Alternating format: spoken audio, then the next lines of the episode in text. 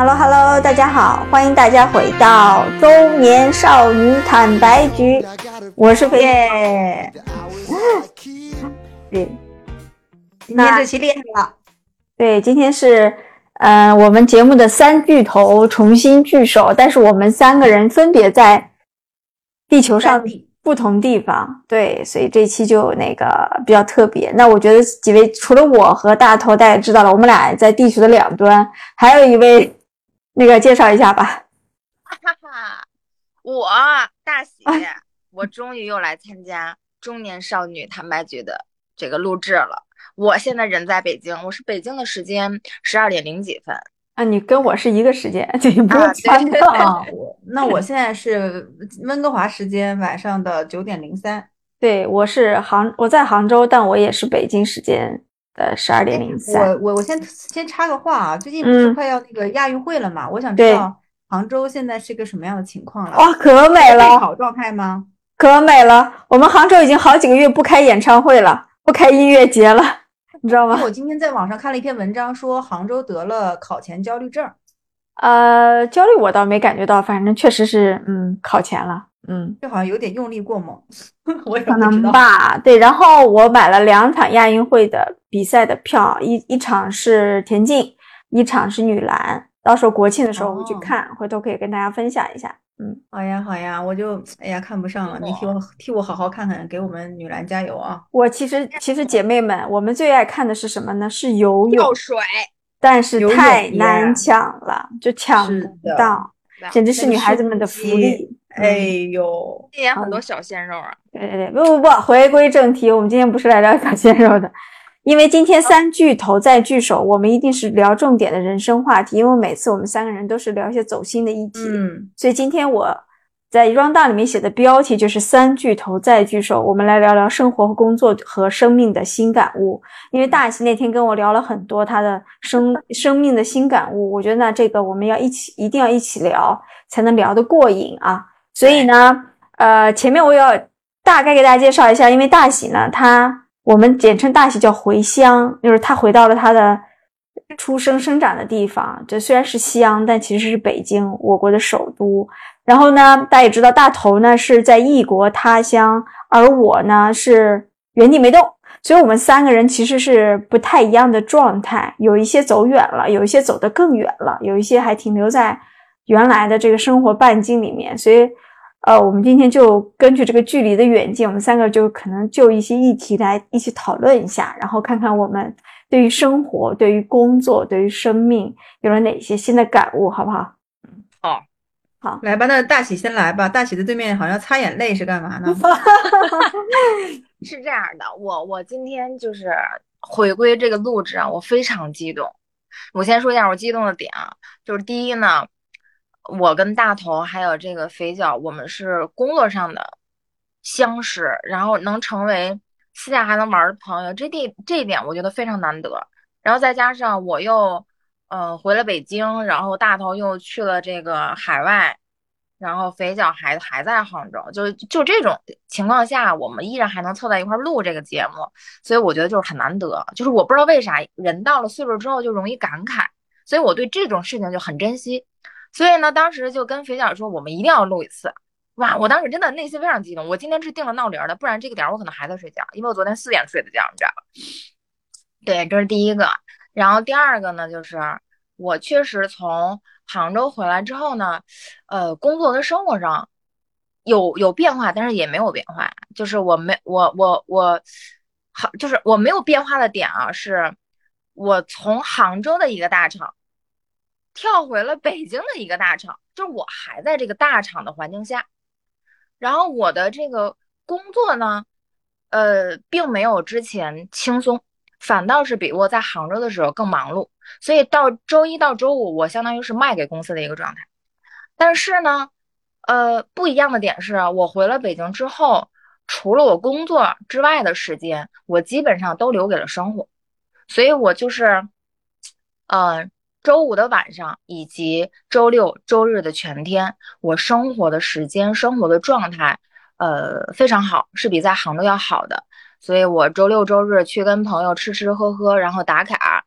所以大家就是我的小红书的内容的创作，是非常多的，基本上一周有两篇探店，所以就是这个对于我来讲是呃非常不不一样的点。然后再加上我回了北京之后呢，呃，因为有了生活，然后也有了家人，所以对工作这件事情看的又比较开。虽然说我周一到周五吧，就是每天都很忙碌，然后比在杭州的大厂还要忙碌，但是我觉得那个东西就是对我的就是一个工作，就是我我我就是上班然后挣钱，然后谋生的工具嘛。然后除此之外，对工作不是那么走心了，就工作不太会让我受到一些。焦虑呀、烦躁啊，影响了，基本不太会。嗯，这是我比在杭州心态更好的地方。嗯，所以就是我还是比较呃喜欢现在的呃的的的状态吧，也没有多好。你在大厂里能好到哪儿去？每天都是那些事儿啊，卷呀，也很忙碌啊。但是确实是呃自己的精神上、思想上不一样了，这我觉得还挺好的。嗯。嗯，那我觉得要做一些背景的摘要啊，就是大喜其实他这次的变动是因为要去陪家里人，然后家里人生了比较重的病，他也是下了很大的决心，是的，就切回到了自己就是原来生活的城市，所以听起来是说好像生活里面又找到了很多原本你就想要的东西。对，就是呃回北京之后，呃比如说啊，我周六可以没事儿的时候。然后去家里蹭饭，然后嗯，不去蹭饭的时候，我就想睡到几点就睡到几点，起来自己收拾收拾屋子，然后看看电视，整理整理自己，不然就提前跟朋友约个小馆儿。然后因为夏天嘛，然后我就特喜欢北京有很多那个露天的馆子，就是很高层，然后也很有调性，能看鼓楼啊，能看夜景啊，能看城市景呀，能看这个四合院的景啊，非常多这种地儿。所以呢，我就特喜欢在夏天跟朋友去，就这些地儿坐着，哎，自己喝喝小酒，聊聊这个工作的事儿、八卦的事儿、人生啊，哎，所以这些东西就是对我来讲，就是增加了我生活里边的乐趣。所以我非常喜欢这种状态，这种状态是我在杭州没有过。嗯，所以我所以对于从杭州的大厂辞职这件事情，但凡有别人问过我，我都觉得说我没有后悔过。当然，如果抛开这个生活，你要说这个职场上，我离开了杭州大厂，是不是有一些遗憾？单就这个点而言啊，是我有了一些对比，因为我在北京的大厂，跟我在杭州的大厂工作环境、周围的人，然后为人处事上会有些对比。所以单从大厂的角度来讲，我还是觉得杭州的大厂可能更好一些，就职环境上。但是抛开这一点而言，确实没有后悔，回到北京可能就是我当下那个当下做的最正最正确的选择。Y Y D S，嗯，所以大喜呢，我我因为我关注了大喜的那个小红书嘛，对我也想说，哎，我觉得他最近几个月，自从离开杭州之后，他那个探店内容发的越来越多，而且都拍的很好看。嗯，我觉得大大家可以就是我们的粉丝可以去看一下，如果你去北京玩，或者是你本身住在北京，我觉得大喜因为他本身也是一个自己比较有这种自己小调调和小情调的人。他推荐的什么日料店呀、brunch 啊、西餐店，我如果去北京，我是蛮想去的，是不是？你可以这里把那个你的小红书账号回头留在我们的那个 show notes 里评论区。嗯嗯，真的，我我我的小红书喜哥幺六五，小红书喜哥幺六五啊，大喜的喜喜哥幺六五。对，哎，真的，我跟你讲，我我我还是真的特别感谢中年少女坦白局的粉丝，不知道为啥，突有一天。你们的一个粉丝突然在小红书发现了我，然后他私信跟我打招呼，然后他跟我说：“大喜，我突然发现了你。”他说：“我女儿非常喜欢你。”我惊呆了。他的女儿应该是九岁，然后在小红书上，他女儿跟我打招呼，用语音：“大喜，大喜，我非常喜欢你，我就喜欢你听渣男的故事。”我当时瞬间 真的就那种死了。我真的，我当时觉得说人与人的这个连接可能就是这么这么奇妙。对。哎，那我跟你说，我有没有跟你说，有一次一个听友加我们的听友群，然后他先加好友，加好友的时候，他上面写的是为了大喜加群，真的，北京的，哎，还是一个男的，我我真的就是对，所以为啥就是我觉得人跟人之间真的很奇妙，就是我对肥脚跟大喜的这种，不知道为啥，就就是我我觉得我们仨也很神奇啊，就是我们仨。我跟大喜跟肥脚稍微有几岁的年龄差，但是工作了这么多年，到现在仨人不在一个地儿，还在一块儿录，还能在微信上聊天，还能打招呼，这件事情我都觉得非常难得。所以我我我今天录节目吧，我我真的特感慨。哎呀，人到中年了，就是容易感慨。年纪也没有差好多，就也没有差很多啊，就是同一个时代的人啊。对对对对对，是还是一个时代的人。你少在那你装年轻好不好？真的是。哎，但是你觉得啊？哎，我我想多问几句啊，就是说，那呃啊，就是听起来就是大喜回到了自己原来就是出生生长的地方之后，他找回了生活。虽然工作还是占据了他极大的时间和精力，但是他的心已经往。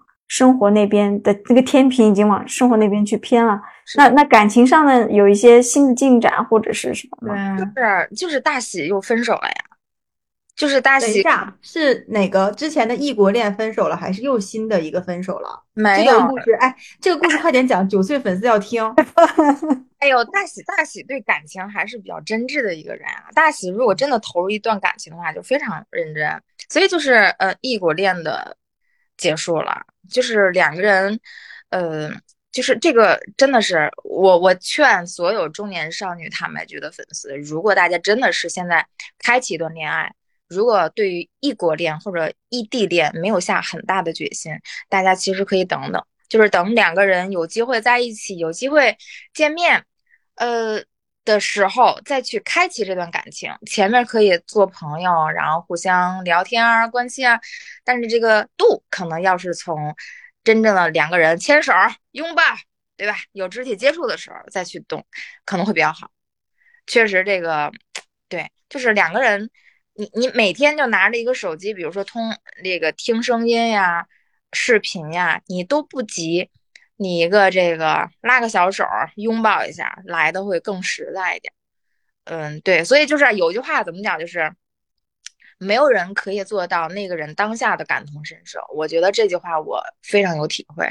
就是比如说我这个男朋友，比如说他在国外的时候，他工作压力大呀、忙呀，然后身体不舒服呀，一个人在那吃喝拉撒呀，这种就是他跟你说的时候，你你你你其实能感觉到的点是啊，我很心疼这个人。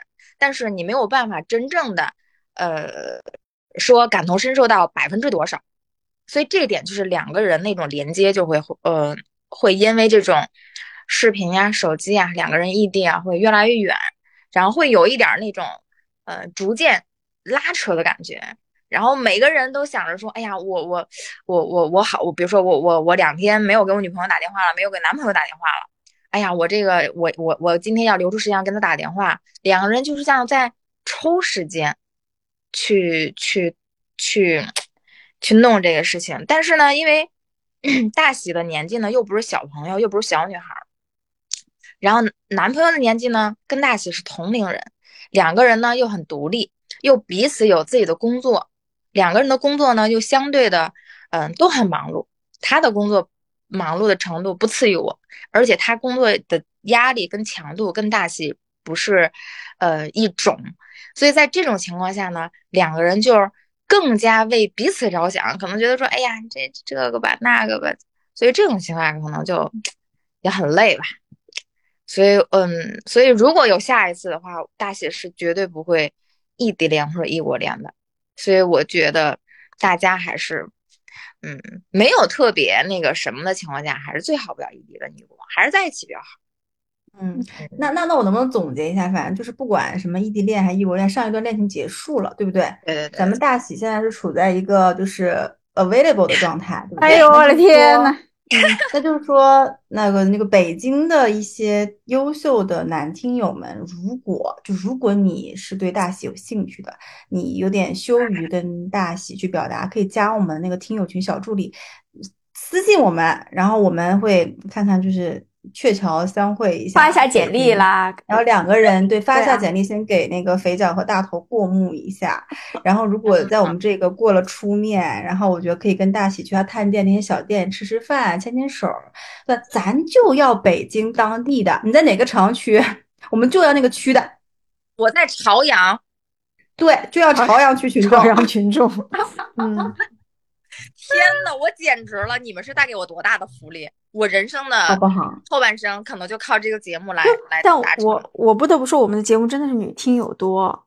真的是真的是。但是女听友身边有优秀的男听友，就是不是男的，嗯女听友帮我们看看留意一下北京你知道的资源比较好的，反正就是这种嗯带就是带单身的待结婚的比较优秀青年介绍给我们大喜，对吧？我们大喜哇才貌双全我，在大厂工作，薪资也不低，对吧？哎呦，要啥没啥呀，要身材嘎嘎好要长相有长相，脾气又好。脾气 脾气好，啊，是是 是，现在好了一些，现在因为有了生活嘛，然后有了一些对人生的顿悟，然后、呃，逐渐心性慢慢慢就慢下来了。呃，逐渐就是当然了，就每个月还是有一次就非常暴躁，就是我我真的没有办法控制我的暴躁期，就是我的月经期，你知道吧？我月经真的很难控制，所以只一个月一次的暴躁。除此之外，相对我都是很平稳的，就进入了一个、呃非常淡然的一个阶段。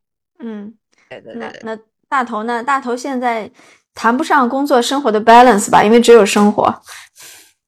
对，我嗯谈啥呀？谈那个感悟是吗？我上周不是谈了吗？又过了一周，我的感悟就是 还是很幸福。真的很贵。北美嗯通货膨胀，物价真的很贵。嗯，就是我现在依然是在买东西的时候再乘以五，再乘以五。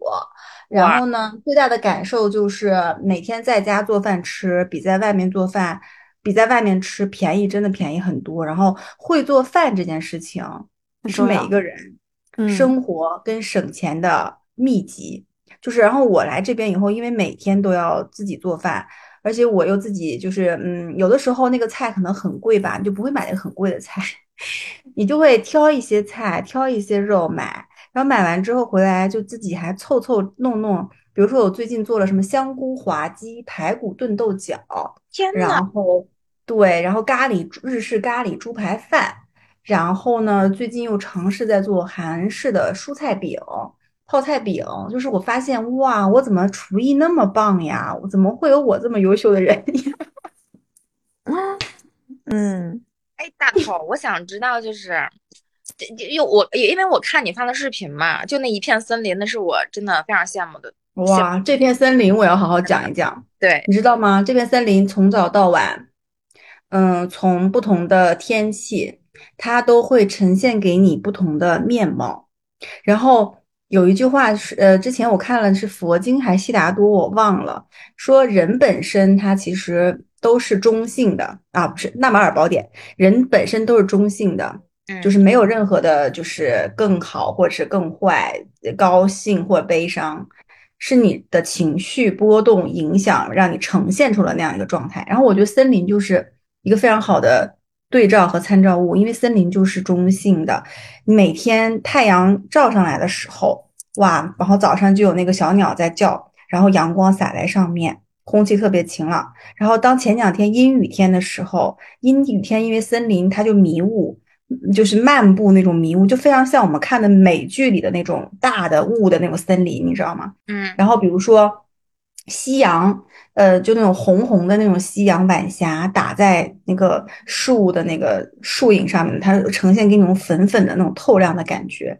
然后我就现在每天最 peace 的时刻，其实我我整整体都比较都比较 peace。然后最 peace 的时候，或者是真的能让我一秒或者五秒钟进入到安静状态的，就是我们那个森林前面有个阳台，我弄了一个躺椅，我躺在那个躺椅上，盖着我那个玲娜贝尔的那个抱枕，然后看那个心经。我最近在看《金刚经》，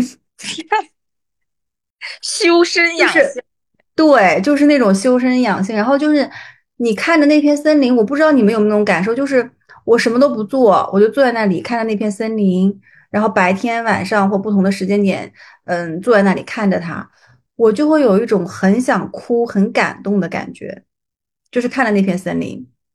嗯，因为它就是静静的，然后周边周围只有它和云，是然后有的时候有一些鸟叫和乌鸦叫，这边嗯乌鸦很多，也不知道为什么。然后我就是能够偶尔听到底下有几声小狗传来的那种那种那种声音，汪汪叫的声音。然后我看这片森林，我就每次看它，我都觉得好漂亮，然后每次看它都觉得嗯好感动，就这种感受。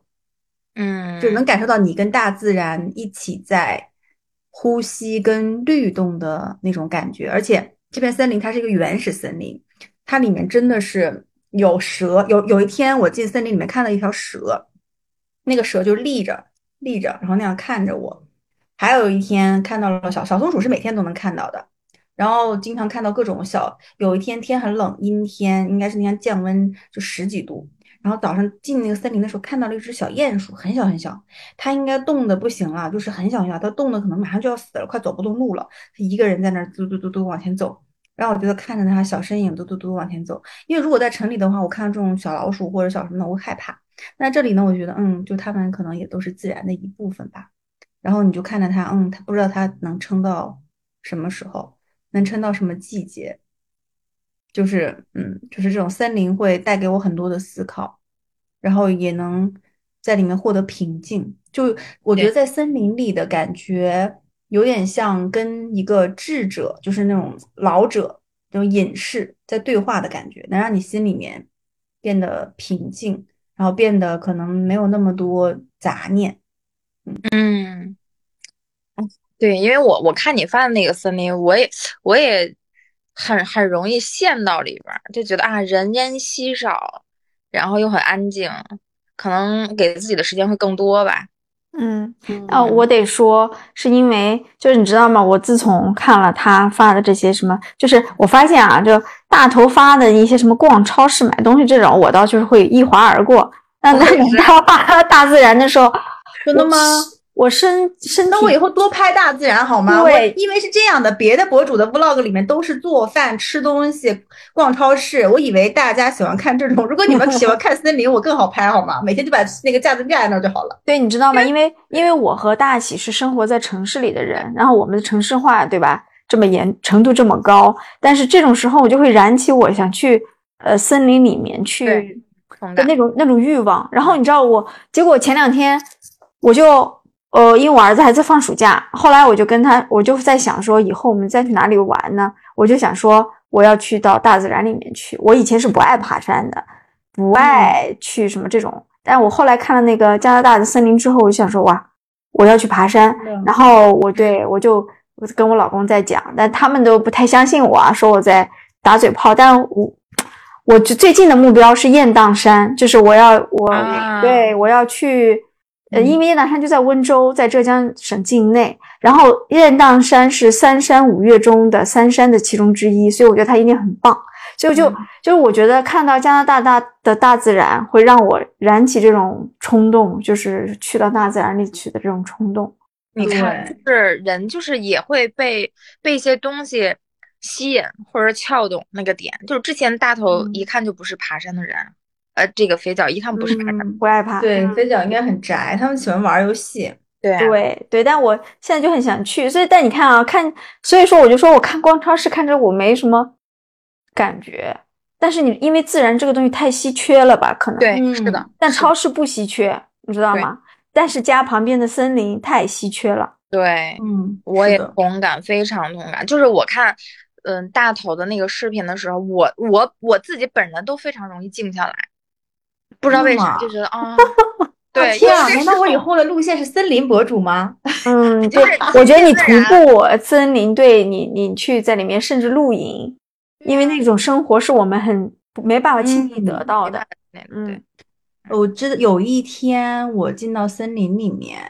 然后呢？那天应该是刚刚下过雨，然后我就感觉有有一个小蘑菇是刚从树里面冒出来的那种小蘑菇，你都能看能看到它新鲜那个劲儿哦，就是，然后你就你就就如果平时的话，我可能就要把它摘掉，但看它刚长出来，好像像个小 baby 一样，然后你就很想呵护它。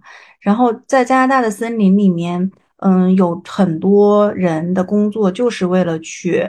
修复这个森林，它不是把这个森林的树木砍掉，因为加拿大真的是森林资源、木材资源太丰富了。然后它很多树木你能看到，它其实要倒了，或者是它被修剪过的，它倒了之后，可能就人工的，就是把它砍了之后，就把它横在了路面上。但横在路面，它久而久之就变成了一个原始森林的那种一个小小的独木桥的那种感觉。而且我旁边的这个森林还有小溪，然后你在森林里面走的时候。你就能听到各个方位传来的小溪的声音，然后早上和晚上和下午的时候，那个溪水流动的声音是不一样的，然后就很治愈。然后很多小狗啊、小朋友啊就很喜欢在森林里面玩儿。然后我就想说，嗯，在这种环境下长的小狗应该也都是很开心的吧？因为我们家那个小狗以前在杭州遛的时候，它就因为热还怎么着，就很懒，每次只喜欢玩十分二十分。但最近它喜欢逛森林，然后森林里有很多那种，因为不是那种我们的那种不好的道，嗯有很多那种就倒下去的木头，它就在那儿一个一个蹬，一个一个爬，然后很开心。小狗好像也能感受到大自然的这种东西，嗯嗯就真的挺神奇。然后走着走着就能看到不同颜色的松鼠，而它也不怕人或者小鸟，它们就往树上噌一下就上去了。然后我们家狗还要上树去追那个松鼠，嗯就就挺每次就这种场景会让我挺觉得，嗯，这个选择好像是对的吧。当然，看到物价的时候就想说 妈蛋，就是这种感觉。你知道，我觉得啊，这有点像那种原始的呼唤，因为我们原来就是猴子嘛，我们从就是从自然里来的。嗯，然后当我们再回到那种里面去，就是原始的呼唤，在呼唤你来吧，来吧，回到我的怀抱吧，这种感觉。嗯，对的，嗯那狗还是怎么样？那个肥脚呢？我的肥脚呢？在职场里面就 没有，就就很就很接热线正接的接的如何？上期有有人有人问你，你分享一下你这个怎么心理这个怎么咨询啊怎么弄？我我我想回头单独聊吧，但这个东西因为我现在就属于半吊子搞法，所以我就感觉我聊的经验可能指导不了大家，所以也也没什么。我现在就是，嗯我现在每周要参加一次督导课，这个督导课大概是两个小时，然后是晚上的时间，所以我会在公司把公司做完。那公司做完回家嗯大概就要十点十一点，还挺晚的。然后每周天我会接大概三个或者四个，或者尽量反正接接多一点电话，每个电话大概三十到四十分钟的样子。然后接完以后回到督导课，会和大家去讨论一些，然后学习一些这种东西。但是其他时间好像还是工作的时间会多一点。那你说嗯生活呢，就会就变成说把呃周末的时间，然后可能节假日的时间，可能更多的投入在生活里。呃我这大概这么个状态啊。但是心理上的话，呃，嗯，就好像这些事情在我心里是里的位置的占占比其实是不太一样的。就工作的占比可能就没有那么高了，因为还有其他事情要忙，然后小孩子又开学了，然后有一天我还特意晚上跑回来给他包了十二本的书皮，就是好像这些这些事情都会占据我的那个精力的一个部分，我觉得挺哦算是挺丰富的吧，就是这么个。然后还要每周还要录一期节目，哎，我每周会有很多固定的动作要做，上两个小时督导课，打多少次电话，录个节目，嗯，就之类的吧，嗯。我现在好像每周只有一个固定的动作，就是录个节目，其他都是随，就是其他的那每周的固定动作是去超市采购。呃，所以你现在还是在收拾家的阶段，对吧？不是啊，我就是因为这边网上购物不方便嘛，就是哦我如果没有不去超市采购，而且像 Costco 这种不是便宜嘛，或大统华这种有一些华人的调料，我今天在超市找那个淀粉找了半天没找到，找了个食用碱。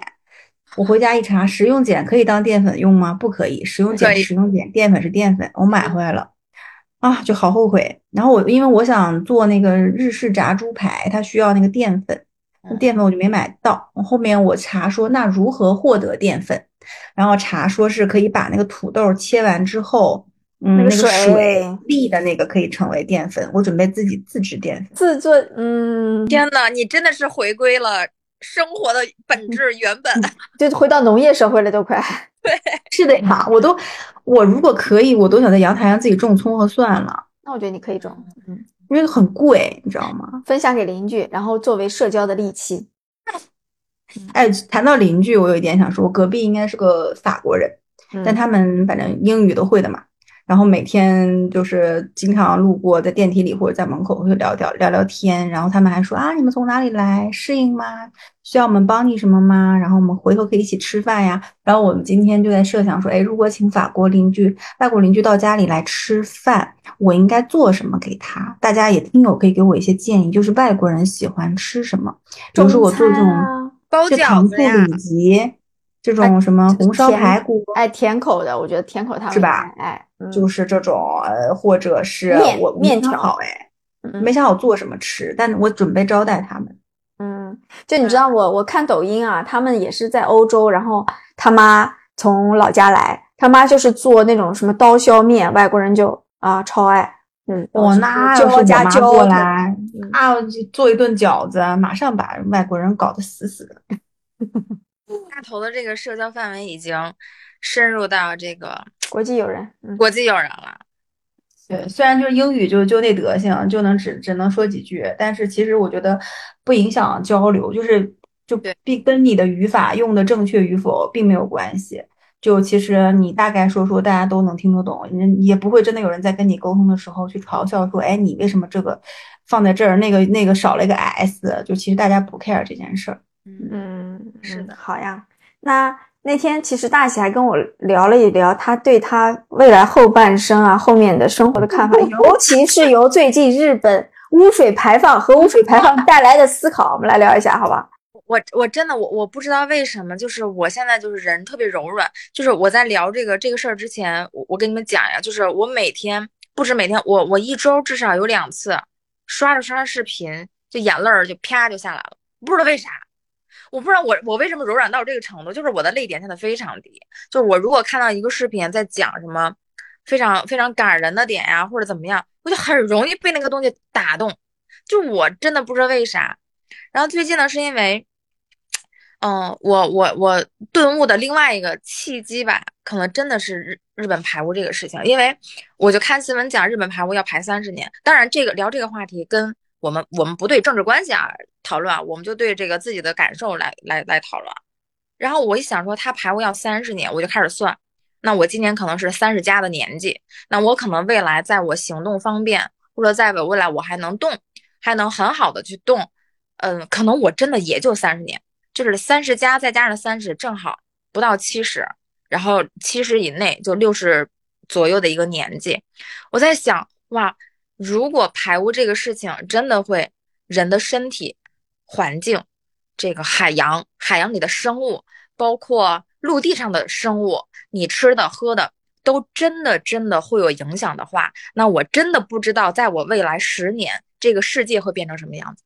我也真的不知道，在我未来这十年，我没有去过的地方，还能不能去尝随心所欲的去看，还能不能去随心所欲的去吃？我对这个问题就产生了一个大大的问号。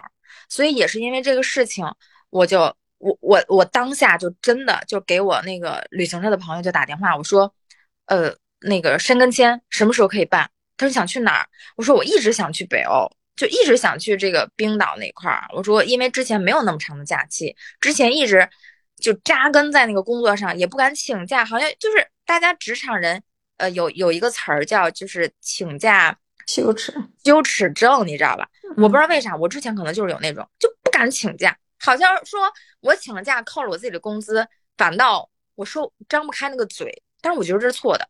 所以我就因为这个事情，就立马去咨询申根签的事情。但是我朋友告诉我讲，他说你申不了，因为申根签现在名额非常少，要排到十月份。他说你十月份之前，今今年可能不一定能出去了。哇塞！当时我第二反应是说，OK，我说马代，马代可以去，就是，呃。我之前是吧，比如说马代这种地方，可能真的就是我去一次可能就够的这种地方。我当时想着啊，马代真的挺美的，我要找一个闺蜜一块儿去，可能是不是有点浪费？我当时心想说，我可能一定要找一个男朋友一块儿去，这样可能去一次就完事儿了，就不会再去这个地方了。后来这种想法也在我脑子里没有了，打消了。就我心想说，哦，不用等，就你男朋友不知道在什么时候呢，不知道在哪个哪个婆婆家给你给你养着呢，你知道吧？就不用等，他什么时候来就什么时候来。然后，如果马代这个地方你真的非常想去，那有找时间找个闺蜜，如果大家都有时间，就赶紧去就好了。就所以，我就因为这个事情，反正对生活各方面产生了非常大的就是思考。然后后来我就，呃，也也因为这个事情，我再一次，呃，让我就是对生活跟工作之间的那个平衡感，呃，坚定。所以我我目前你看我今我现在能够跟大家聊天，我的手机是没有任何的。这个消息来打扰我的，除了微信，大家周六周日是朋友之间的互动可能比较少。然后我的工作的消息，我把我工作的 app 关掉了，所以我现在基本上周五回到家之后，我就会把我工作的 app 消息关掉，一直关到晚呃周日的晚上，然后我在周一的时候我才把它打开。所以在之前我基本不会有这个动作。就是别管有没有找我，那个消息响了，我可能就会看。但是现在基本我基本不会看，嗯，所以让我的这个心态有一个非常大的转变。所以我就觉得说，嗯，所有的事情可能在未来可能都是未知的，然后你你未来接触到什么，然后发生什么，你都不知道。所以，我我我是觉得说，嗯，对于未来的一切，也不要有任何的焦虑，也不要有任何的过于担心，就是你当下这一刻。的感受是最重要的。只要是把当下这一刻过明白，我觉得你可能就过明白大半辈子。就这是我目前的一个一个感受。嗯，所以就排污这件事情，我我不知道为啥，反正对我触动还挺大的。嗯，所以就是，唉，对，有一些些的感慨。那你要不然下一站计划先来加拿大吧？哎，我跟你讲，我跟你讲，大头。飞脚，我我们不然真的要约一次。要不这这样吧，你们俩一起来，我带你们森林之旅，好不好？我不会要去，我不要去这么远，飞过去就去你家旁边的森林。哎，你是在温哥华是啊，你是在温哥华？嗯啊，但我我我我本来想说这个事情的，我本来想说就是找一个和，就是等你在那边再再安稳，嗯，然后包括你可以把自己的生活，然后你儿子什么都安排好了。然后你也哎干点这这个那个的时候，我跟肥脚可以从国内不同的两座城市，不不一定啊。当万一当时买机票的时候都是从上海飞，那我们俩就从上海飞，找一个时间点去看你。可以来约啊，这这事儿一定要约掉。本来就是有这个计划。嗯，其实你们应该圣诞节来。哎，但是我我要就着那个普及。普及一个知识啊，不是普及一个现状啊。现在签证的现状，尤其是大国签证啊。第一个呢，申根呐、美签啊这些，因为是要面签的，排队都排得很凶。但是如果你要去欧洲，你现在团签是好签的啊？是吗？啊，对。但你签团签就是要跟团队走，所以其实如果听众们有这种诉求，其实可以找旅行社咨询一下。比如说你也想去欧洲，但你去的签证确实排队排得很凶的情况下，你对，要么去找旅行社咨询咨询，进团队进也可以进。对，也有这种办法。那现在据说北美就是美国的签证面前也是排到蛮久。那个加拿大签证现在如何？呃，我不太了解。你也知道的，是这样的啊。中国不是又开放了一批，就是呃，旅行社可以组组人去各个国家的这个政策吗？哎，偏偏没有加拿大啊。北美美国也开了，就是没有加拿大。哎，那就是那那那那那要怎么去？如果去的话，就是你你办个人签证。办个人签证去，但就要看加拿大的签证，我不知道要不要面签，或者有没有其他的要求或捷径。我想帮我爸妈办嗯，你可以对，就，但是你你的情况不一样，旅游签证是麻烦的。哎，但是如果是探亲或商务，这个是单独走通道，所以这个应该不影响。但旅游签证大家就可能要比较比较注意一下了。嗯嗯，对，我觉得就回到刚才的话题，我觉得大戏总是能被这这个叫时事热点所触动，就。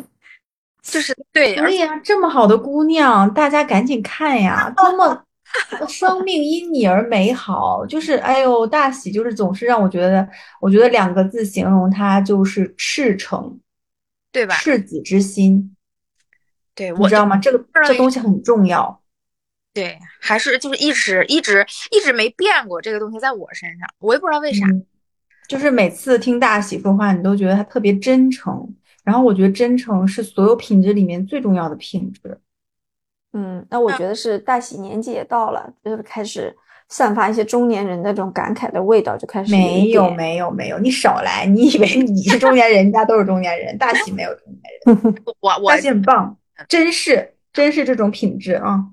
对，但是我我基本上也也是奔着那个那个那个中年少女的那个那个那个阶段走了嘛。对吧？就是我我我跟大家不一样的状态，我就我跟肥脚还有大头不一样的状态是，我可能现在还没有家庭，就是我现在可能还是处于一个啊，我想就相对自由吧，就想什么时候起什么时候起，想吃啥吃啥，想干啥干啥，然后嗯，不用太过于操劳家里的事情。虽然说，比如说父母身体也出现了一些问题，那还算可以嘛，就是已经把最难的那个阶段是过去了，现在哎，想回到平稳的生活。呃，对，然后我还没有生小孩，不用管小孩啊，也没不用考虑，比如说公公婆婆啊怎么怎么样。对，可能因为没有还没有经历这个事情，可能才让我哎，嗯，在这个阶段还能有更多的这个更多的这个时间去思思考吧。所以可能也会容易受那个热点呀，或者是一些什么的一些触动吧。对，嗯嗯，嗯这本中年少女我也奔着那个节点走了，已经嗯，人嘛都是要好。我们就是感觉上次聊是什么时候，然后我们还唱歌还干嘛？上次聊是在我的 vlog 里面哦。上次聊是因为，哎，好像是去酒店。我们我不是们上次没有是是他上次是他离职，是大头离对职，嗯，但是已经很久之前了。那个时候他离职的时候，我还没离职。你想想，这都已经几个月的事儿了。哦，呃，是大喜离职是吧？啊，那就是说上次是因为大喜离职要回北京，然后我当时也大放厥词说我要离职了，然后我现在还在工作，哎，这就是大放厥词的我们俩现在都已经离职了，只嗯然后等你了。对，就是但是我们三可以约定每三个月，这就是最多每三个月聊一次。嗯，主要是那前其实大喜当时回乡的时候就想约他聊，但他实在太忙了，他当时对时间完全挤不出来。现在后面就一加上排核排核废水，他就感慨很多，然 后就是说聊一次。对，就是我我现在我现在的工作就是，嗯、嗯，就是完全就是我我之前发过一篇小红书啊，那个小红书我当时的题目就是我我回北京就是我后悔了嘛，就是说不后悔嘛。当时那个小红书为啥写呢？是因为我我被我现在这个公司的一个九九年的实习生触动了，就是我我真的不知道，就是现在的呃年轻人或者朋友，他真的是跟我们完全不一样。然后他坐在我旁边儿。然后他每天看我从早晨到晚上非常忙碌，他就非常真诚的问了我一句，他说：“啊、姐姐，他说你你你你只会工作吗？”其实他这句话不是对我的呃恶意挑战，或者说呃不屑，他其实想表达的意思说，姐姐，我看你每天都这么忙，你你真的你每天只在工作吗？他是想表达这个。然后当时他问我这句话的时候，我不知道怎么回答他，我就愣在那个地方，顿顿在了那个地方。然后我说啊。我一想啊，我我可能真的只会工作啊，我我一天到晚。后来我就说，我说啊，我说我不是，我只是最近太忙了。他说，姐姐你会你会打球吗？啊，我说球啊，我一想哇，我球确实也不会打，就是羽毛球、乒乓球，我可能各不擅长。后来就是因为跟那个九九年的实习生的对话，其实也让我就是。呃，对工作这个事情产生一些认知，嗯、所以我当时就写篇小红书，在小红书里边，我觉得我提到一个点，就是所有人都不要把你跳槽当做去改变你这个职场上的一些现状的一个途径。就是这句话的意思，就代表说，很多人其实都觉得说啊，我我在这个地方工作不顺心，老板不好，然后团队不好，然后我我这个不好那个不好，但实际你跳到另外一家公司，可能会比现在这个公司更差，所以。无法通过跳槽来转变你在职场上受到的任何的不高兴、不开心、不顺利。就是如果你真的今天说脱离职场，其实就真的可能就跟嗯、大头一样，说他真的脱离这个职场了，他去呃过另外一种未知的生活。我觉得这是一种选择。那如果你还身在这个职场里边，那可能就要要职场嘛，工作嘛，都是嗯。以一种平和的心态去去看就好了，不要在职场里边上更多的自我价值，说我要通过工作来证明我这个人都有能力，没必要。就老板用人始终就是你能干，就是越来越用你，你觉得你不能干就把你 fire 掉，就是没有任何的说啊，你这个人非常能干啊，我对你没有，就是一种交易，就是你挣钱的一种工具，仅此而已。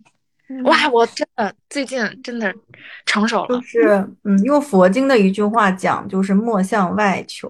对对，是的，是的。啊，天呐，哎，我要总结一下今天这个对话。今天这个对话就是第一，来自于一个，呃，在森大森林和超市之间来回 转，来回这个跳跳转的这个呃大头女士，以及来自于因为核废水引发了一系列的 感受的。清醒的中年少女的大喜女士，以及我一个天天大放厥词要离职吗？还在职场卷的肥脚女士，就是这我们这个三巨头呢，这今天就重新聚首了。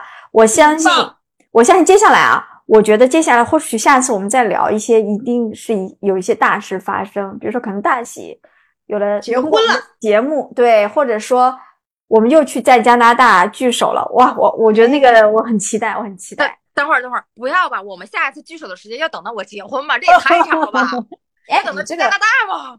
就我我我们三个人就是基本上也不会瞎聊嘛，就是还是有一些重大的人生的思考或者是变化的时候，我们才聚首，然后让你的粉丝，让大喜的粉丝也多一点期待。好呀，好呀，好吧？那我们今那我们天本期节目差不多啦。对对对，好吧，想要认识大喜的，加入我们的几个要六微信听友群，对，然后搜索拼音的坦白坦坦白白零三零三，对，来加我们的小助理，你就可以进群了。然后大喜也在不要羞涩哦，你可以在备注加我的备注里写“大喜”两个字，就清楚了，不要羞涩哦。嗯，好，好，那我们这期就这样吧，拜拜，拜拜。拜拜。曾经年少总会活着，荒废大把时光，也总稀难离的。回忆总是突出快乐，没烦恼的年纪，谁有人的苦涩？如今承认是难规则，把大悲的喜体验的不露声色。一年又一年飞逝着，不愿随波逐流，却又无可奈何。岁月从来没有等待谁放过谁，忘记谁特舍过谁。虽然已经懂得了什么才是珍贵，只是，只是时间消失的太快，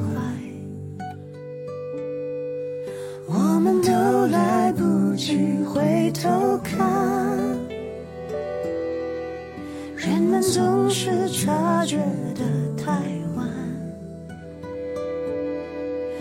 遗憾早已变成了习惯。